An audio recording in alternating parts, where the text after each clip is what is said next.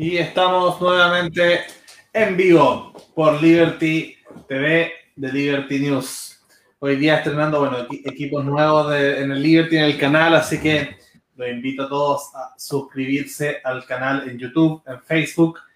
Y hoy día tenemos una, una gran invitada, bueno, que conduce conmigo Beatriz Sotomayor, redactora en jefe del canal, y tenemos una candidata a la constituyente, Ruth Olivera, por el distrito 9 Distrito 9, para no equivocarme, con las comunas, ¿cierto? Es Conchalí, Huechurá, Barranca, Cerro Navia, Lo Prado, Quinta Normal, Independencia y Recoleta. Eh, y tenemos nuestra candidata, ¿cierto? A la constituyente, otra más que se nos suma al equipo de Liberty para que nos cuente también qué tipo de constitución quiere, cómo es que llega a estar, ¿cierto? En este órgano constitutivo, qué tipo de, de, ideas va a plasmar, en qué sector se va, se va a quedar. Bueno, dejamos el canal tiro que ¿cierto? Ruth es independiente, pero va en la lista de renovación nacional, o sea, de la lista, si no me equivoco, se llama Vamos por Chile, o sea, Chile Vamos en el fondo, eh, que, este, que, es el, que, es la lista oficialista, por así decirlo, a la Constitución. Así que bueno, eh, antes de que ahí Ruth no, no, nos cuente un poquito más sobre ella, hay que contar el detalle que está en el auto en este momento con, me imagino, tu, tu jefa de campaña, ¿cierto? Tu piloto ahí eh, diputada Erika Olivera. No, no es mi jefa de campaña, pero sí es la que organiza varias cosas. Hola. Eh, y por lo menos como anda en terreno, yo me aprovecho y la acompaño y aprovecho de hacer campaña juntas. Entonces antes estábamos juntas en Valparaíso y hoy día estamos juntas en terreno. Así que seguimos juntas. Genial. Así que bueno, te paso ahí la Beatriz para que también sigas presentando a Ruth y ahí le damos la palabra a Ruth para que nos cuente también sobre constitución y deporte también, que, es el gran tema, bueno, de, ahí de tanto de, la pilota como de la copilota. Bueno, las hermanas Olivera saben la importancia del deporte y cómo te puede cambiar la vida. Entonces, eh, sí que vamos a entrar porque claramente ese eh, es el tema que me, me contó mi informante, que más Entonces, ¿cómo crees que eso se podría incluir? Porque no es, no, es noticia nueva que Chile es un país sedentario y después de la pandemia somos sedentarios, hasta, hasta yo que salía a caminar las montañas ya me encerré en la casa. Entonces, eh, es un tema de salud pública que ahora está súper grave. ¿Qué crees que se podría hacer? Porque hay que traer, ¿cómo crees que, eh, porque quizás sea un tema constitucional, porque ahora precisamente por el tema del toque queda, etcétera, etcétera, las cuarentenas, no es posible salir a trotar en muchos lugares. Entonces, sí que es un tema práctica, un poco constitucional. Eh, por favor, cuéntanos cómo, cómo piensas meter el deporte o cómo piensas favorecerlo en la nueva constitución. Bueno, mira, muy primero agradecerles que partimos echando la talla porque tenía a la Erika como mi piloto, no en Vico Piloto, es mi piloto, pero eh, agradecerles la invitación, chiquillos. Yo la verdad es que hemos estado todos los días en campaña, por eso hoy día me ven en el auto también. Eh, porque si bien no estamos todavía en campaña oficial, yo creo que hoy día las necesidades de la gente es lo que nos tienen que motivar a realizar ese programa que uno quiere presentarle eh, finalmente a la ciudadanía para que sean ellos quienes elijan si puedo yo o no estar bajo su criterio en la constituyente. Em, el deporte, mira, tú misma lo dijiste, tú partiste diciendo, el, deporte es salud.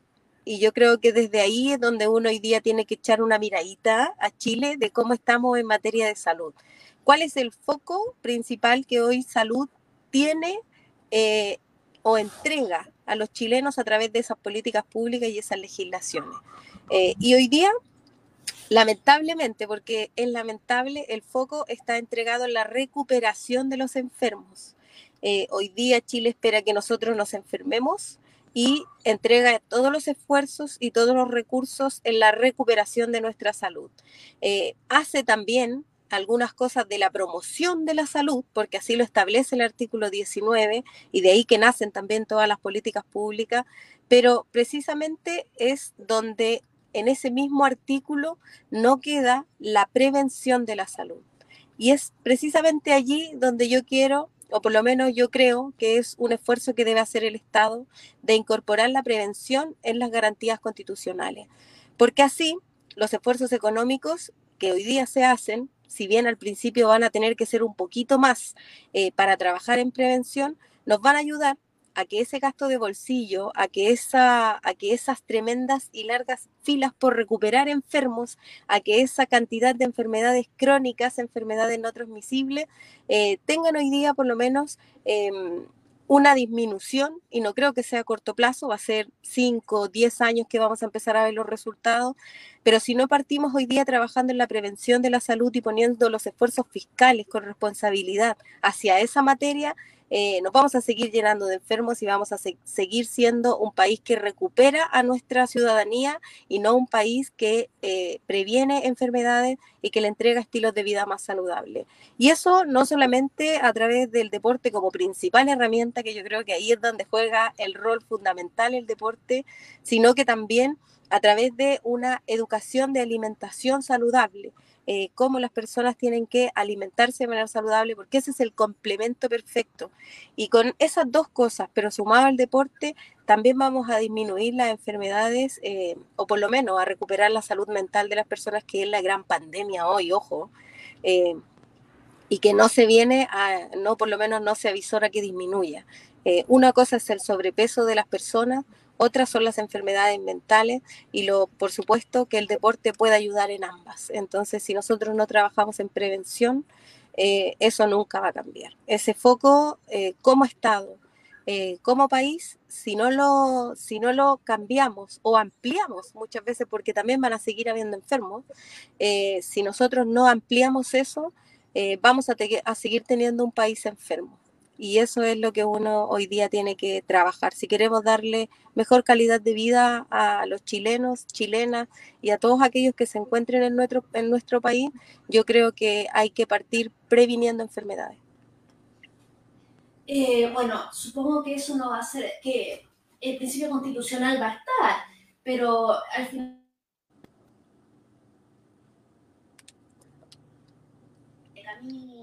coma mejor, etcétera, etcétera.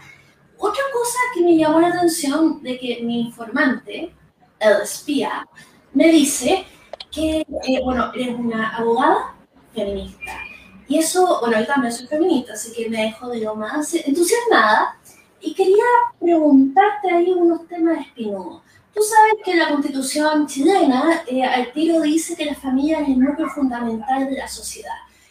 Eh, y bueno, no dice qué tipo de familia, pero igual uno se imagina el tiro, papá, mamá, dos niños, un perro, reja blanca, el auto en el garage, etcétera, etcétera. Entonces, eh, ¿qué te parece que, que, sea la familia y no los individuos eh, los que te protegen la Constitución?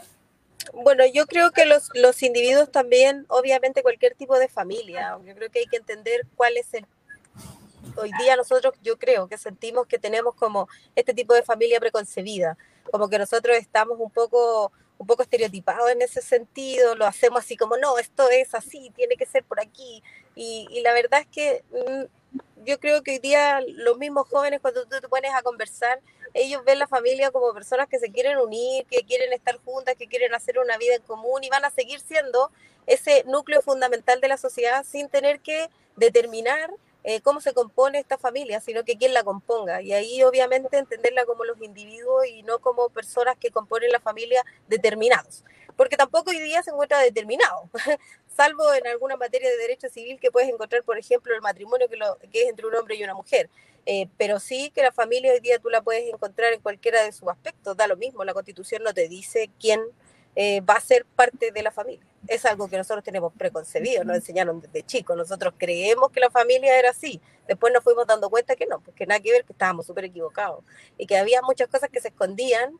Y la verdad es que uno tiene que también ser parte de esa evolución, uno tiene que subirse a la ola. Obviamente van a haber personas a las que nosotros podemos estar tratando toda la vida de explicarle esta situación, eh, pero que viven en otra época también y que nosotros tampoco podemos ser tan irrespetuosos y, tratar de meterle a la fuerza esta idea. Eh, no, yo creo que eso se hace para las nuevas generaciones y hoy día nadie se pregunta si la familia está compuesta por eh, un hombre y una mujer, dos hombres, dos mujeres. Eh, da lo mismo. Yo creo que hoy día no, no, existe eso de aquí en adelante, pero que tampoco tenemos que ser tan insensibles de no entender a la gente que no lo cree. Y ahí parte del respeto también. Ruth, quería preguntarte sobre por qué, o sea, vas, como independiente, pero por, por qué la lista de, renovación nacional? ¿Cuáles son las ideas o cómo te definirías tú también más, ideológicamente? ¿Hay alguna, alguna postura que te identifique eh, o fue más bien circunstancial? No, no, no, fue circunstancial. Yo siempre he creído en la libertad económica. Creo que la derecha nos caracterizamos por tener también una, una ser más liberales en esa materia. Eh, creo que uno no tiene que olvidar, eso sí, que, que, hay que ver que la gente pueda trabajar en el emprendimiento, en esa libertad de poder desarrollar cualquier actividad económica, pero la verdad es que tiene que haber limitaciones, regulaciones, que tiene que haber mayores sanciones también cuando esto se infrinja, cuando, se, cuando, cuando empiece el abuso. Eh, pero que yo tengo esa, eh, yo creo que el ser humano es el motor de esta sociedad y que nosotros tenemos que eh, también darle ese espacio para que ellos ayuden, colaboren y nosotros mismos podamos también emprender nuestros sueños, querer tener más, querer crecer, la meritocracia es parte de eso también. Eh, y creo que, que obviamente eso está a veces un poco más lejano de, lo, de, lo, de los partidos de izquierda que son un poco más a la izquierda, digo yo, porque la DC igual a veces cree eso, pero eh, para mí yo creo que eso es lo que te define finalmente si tú eres como un poco más de derecha. Y además, porque yo creo que tengo eh, cultura de, de, haber trabajado con RN desde pequeña, creo que, por ejemplo, yo, yo trabajé eh, siempre sin que ninguno lo supiera por las campañas del Cote o Sandón, a mí me gustaba, yo vi cómo cambió la comuna de Puente Alto, desde pasar a no tener ni una vereda, a tener veredas, barrios eh, de tener árboles, de tener piscinas públicas, de tener eh, parques, de que se vivía el deporte, de mejorar los estadios, de mejorar los gimnasios. Y uno empieza a trabajar en, en algo que te, que te convence a lo que tú quieres, algo que te, que te motiva a trabajar por ello. Y creo que siempre ahí estuvo RN. ¿eh? No, yo no, nunca le he dicho a alguien como yo no soy de derecha, por ejemplo. Yo les digo a todos, yo soy de derecha. La diferencia es que yo trabajo transversalmente. Transversalmente yo puedo conversar con alguien de izquierda y yo cuando tenga que entregarle un beneficio o tenga que hacer algo, yo no le voy a preguntar si es evangélico o católico. Yo veo allí una persona y le entrego el beneficio y trabajo para que esa persona también crezca, para que esa persona se desarrolle eh, integralmente, para poder desde la vía en la que yo esté, desde el lugar en el que yo me encuentre, de poder ayudarle precisamente a que se desarrolle pero, pero de derecha totalmente, y no, y nada de como de intermedio, ni que no, que hoy día ni los partidos no te identifiques, que no te antes le decían a la gente que no se identificara con los sindicatos y finalmente después los sindicatos eran los que los defendían en esta pandemia, o sea, uno tiene que aprender también que tiene que definirse por algunas cosas. O sea, si tú querés pertenecer a algo, lo tenés que hacer de corazón, lo tienes que hacer bien. Yo no soy militante, soy independiente, pero yo soy pro RN y el que me conoce tiene súper claro eso. Y también tienen súper claro todos que yo de izquierda no soy. y, ahí, y ahí estuviste, mm, bueno, nos pregunta acá Sergio Torres Letelier, ¿qué opinas sobre el matrimonio igualitario? Porque algo que la derecha en general le ha complicado más que en la agenda liberal en, lo valórico, ¿cierto? Vemos que, en general, como tú muy bien decías, Ruth, mucho de lo que une a la centro derecha es, es, creer en el individuo con respecto a las libertades económicas, pero muchas veces se encuentra sin consecuencia en gran parte de la derecha con respecto a los temas más, más valóricos morales. Tú en ese sentido, ¿en qué posición te encuentras? ¿Más conservadora, más liberal, más moderada? No, yo soy bastante liberal en la derecha. Yo la verdad es que creo que el matrimonio es una institución católica que no tiene nada que hacer en un país laico. Eh, hoy día tendría que no estar allí, yo creo, eh, o bien ampliarlo. Eh, no, no, no me identifica para nada tener que estar limitando a las personas. creo que tienen que hacer, tenemos que ir avanzando. Pero, pero insisto yo en la teoría del respeto, ¿ah? no, no es tampoco que aquella persona que lo crea no lo dejemos, pero siento que hoy día que esa es una norma discriminatoria que, que, no incluye a todos y por lo tanto no siendo inclusiva ya es discriminatoria. Eh, y creo que, que, que, aquellas personas que deseen contraer matrimonio y sean eh, de la iglesia, bueno, la iglesia o que sean creyentes, eh, la iglesia tendrá que avanzar también por su parte pero nosotros tampoco podemos obligar a la iglesia a que avance. O sea, aquí hay que ser súper claro. Yo no le puedo decir a la iglesia que usted va a empezar a, brindar la institución del matrimonio a, estas y estas personas. Eh, no, la iglesia va a avanzar en lo que ellos decidan. Nosotros no nos vamos a poder obligar con todas las leyes que tengamos. Eh, bueno, quería también, ya que estamos en tema espinoso y valórico, preguntarte tu postura frente al aborto, porque, digamos, es algo que, se viene, una ley que se aprobó hace poco en Argentina, y ya Twitter habla de que la marea verde, sí, Twitter es, alguna, es, indicador de algo, pero que marea verde viene a Chile. ¿Qué opinas tú de eso?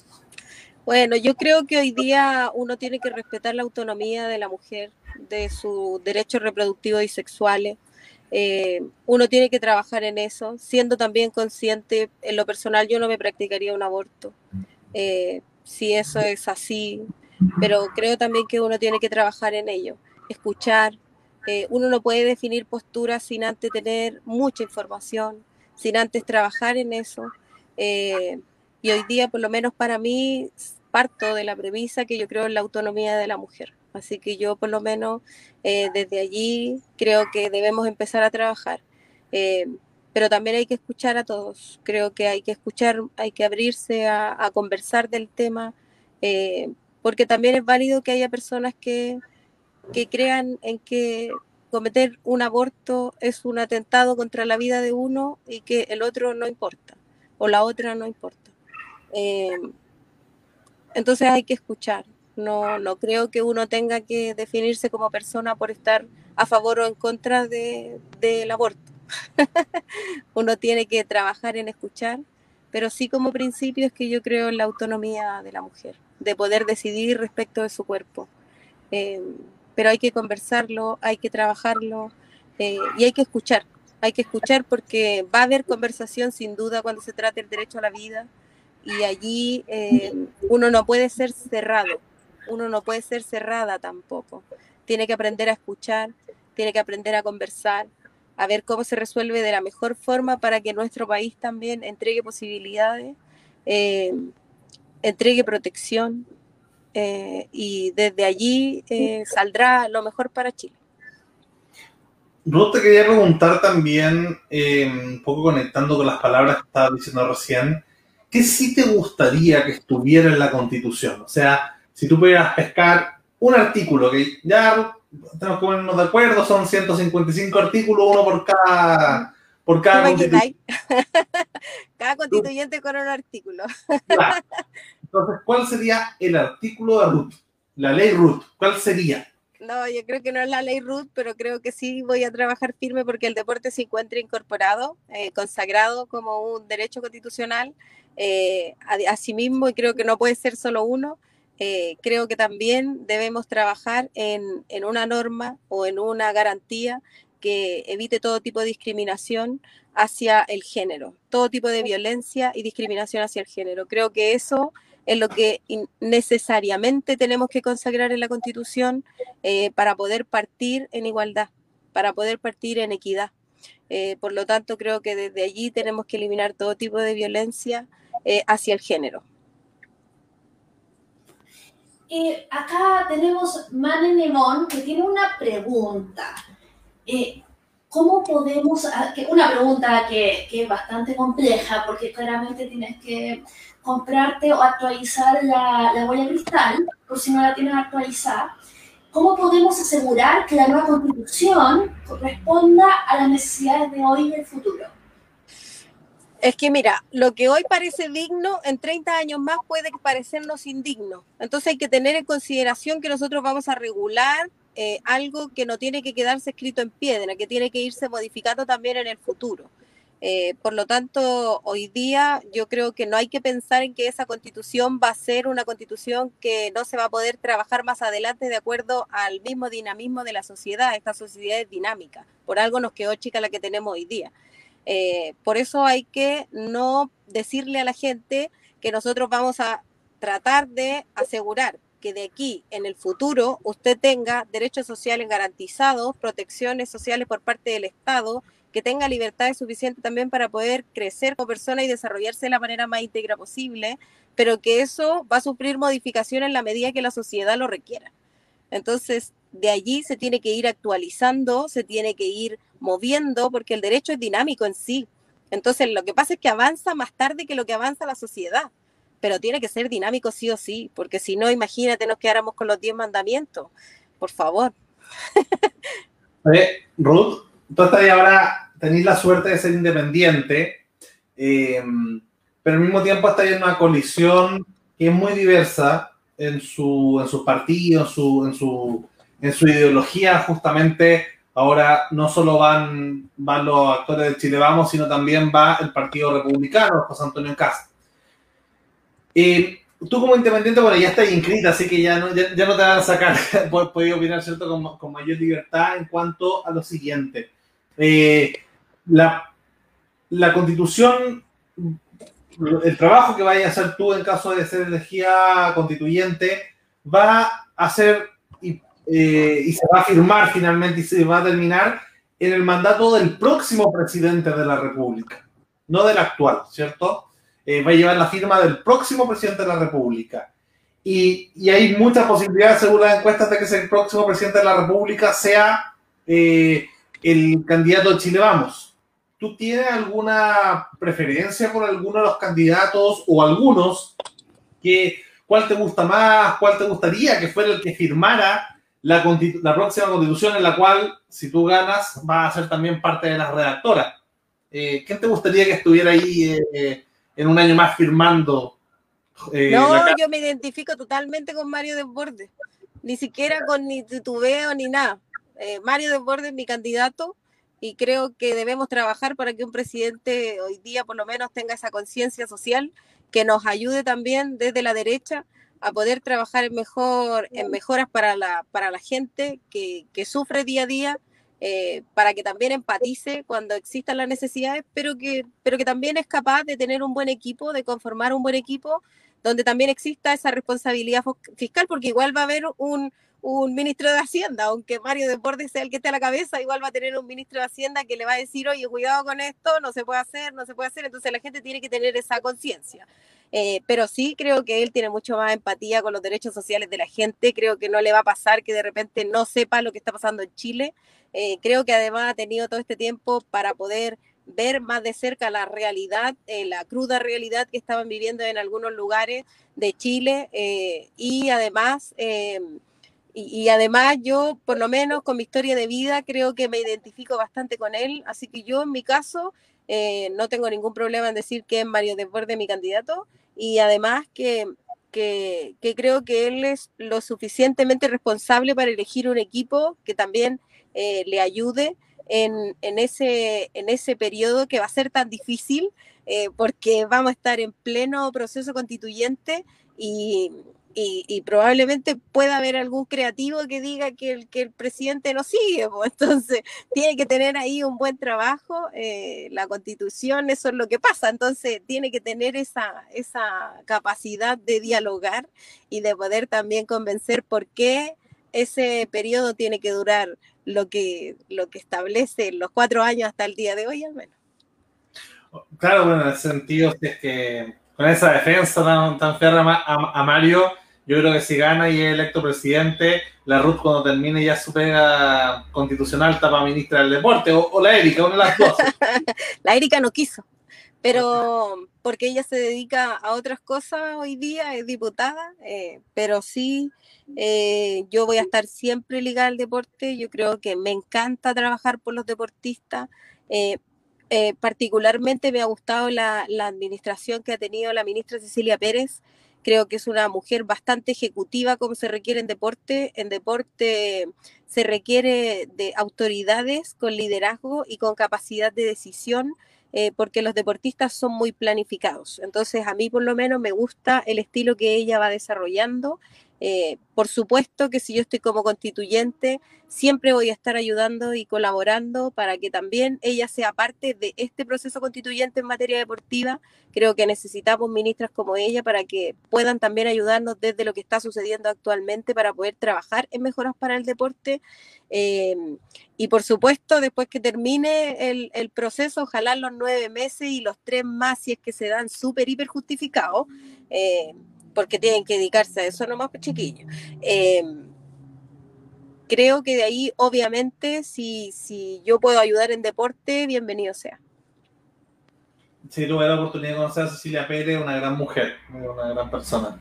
¿Beatriz? Eh, bueno, volviendo al deporte, yo quería eh, contar que yo soy una activista por la inclusión de las personas que viven con discapacidad y resulta que, y es muy importante el deporte, precisamente que tengan acceso a o sea, que claramente eh, se puede hacer un mundo más accesible. Estoy pensando en ejemplo de, eh, uh, de, de, de, silla de ruedas que permitan, digamos, más allá, eh, digamos que las personas tengan, eh, que no pueden caminar, tengan acceso al mundo, pero también... pero también eh, que otra cosa, que yo eh, trabajo mucho con activistas ciegos.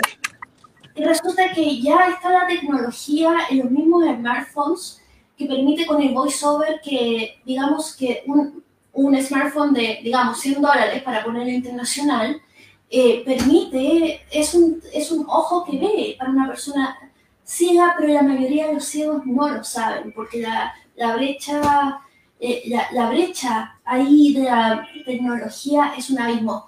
Lo digo porque hay cosas que ya existen y que podrían hacer inclusión eh, para personas en su vida cotidiana y también para que hagan deporte, que es tan importante. Los, Juegos Paralímpicos son tan icónicos por algo. No sé si tienes alguna, alguna idea sobre eso, has trabajado como seremi del deporte que fuiste en temas de inclusión de las personas con discapacidad. Bueno, sí, mira, Valparaíso fue una de las primeras regiones que hizo la mesa de eh, deporte paralímpico. Nosotros empezamos a trabajar, inclusive lo, lo, integré eh, también dentro de una de las disciplinas estratégicas que tenía la región para el desarrollo de la disciplina, sobre todo en las bochas, que nosotros lo hicimos en, eh, allá en Valparaíso. Yo, por lo menos, desde todo el tiempo que trabajé, tengo plena claridad de que ellos no tienen ningún límite para poder desarrollar el deporte y creo que cada vez que se lo proponen lo hacen increíble. Tenemos al campeón mundial del paratenis, eh, Luis Viñales, que él estaba ya en Valparaíso, es de Viña del Mar y se desarrolló de, en plena forma y fue un tremendo ejemplo y líder. Eh, esto es solamente un tema de voluntad y de conocimiento, porque sabes qué me pasa a mí que yo eh, cada vez que conversaba con alguien respecto del deporte, del deporte adaptado, eh, empezaba yo a conversar con las universidades y las universidades estaban haciendo su, su trabajo. Empezaba a hablar con la Teletón, obviamente ellos hacían su trabajo comenzaba los trabajos con fundaciones, ellos estaban haciendo su trabajo. Todos estábamos haciendo nuestro trabajo, pero ninguno lo hacíamos en conjunto. Entonces había un problema de comunicación y de conocimiento respecto de lo que hacía el otro. Entonces, eh, hoy día se hace un trabajo, pero es muy aislado. Y aparte de eso, es que también eh, en regiones que solamente se dedican al deporte convencional y no toman en cuenta el deporte adaptado, y muchos de los niños o niñas que quieren desarrollarse en deportes, en disciplina, eh, a través del deporte adaptado, no pueden porque no tienen ni siquiera un taller deportivo para poder realizarlo. Y siempre con la excusa de que es muy caro, que se requiere más espacio, que las instalaciones deportivas no, no cumplen con el acceso universal. Eh, por lo tanto, hay muchas cosas que empiezan a parecer una excusa cuando tienen que empezar a implementar todas las disciplinas de manera inclusiva. Eh, me tocó vivirlo con la vela inclusiva, que esto, por ejemplo, en la vela inclusiva no es parte porque es inclusivo. Hay una persona que es convencional y otra que es adaptada. En, en, ese caso, no pertenece ni al Comité Olímpico ni al Comité Paralímpico. Entonces tú dices, pero ¿cómo puede ser que una disciplina que es inclusiva no pueda pertenecer a uno u otro porque no se ajusta a las características específicas de selección de cada uno de esos comités. Entonces, a nosotros nos tocaba día a día lidiar con el desconocimiento de lo que sucedía en la práctica con el deporte adaptado. Eh, tanto así que eso es un ejemplo realmente eh, ridículo, por así decirlo, porque uno dice, ¿cómo? si nosotros tenemos que brindar oportunidades, no podemos decir, no es que este no es tu espacio es allá porque tú eres para tú eres deporte adaptado y en el otro no es que como tú trabajas con alguien que es convencional, no perteneces aquí tampoco. Bueno, el Ministerio del Deporte hace precisamente esa gestión de trabajar, de incluir, de, también averiguar. Y creo que hay, hay muchas excusas hoy día respecto a la materia y muy poca ejecución. Creo que ahí hay, un, hay una deuda eh, por parte de ambos comités de eh, olímpico y paralímpico para poder empezar a trabajar en la formación eh, de deportistas en materia, o no en materia, sino que desde un punto de vista más inclusivo, donde puedan participar personas que están sin ninguna discapacidad y personas que tienen alguna discapacidad física, por ejemplo, como tú lo decías.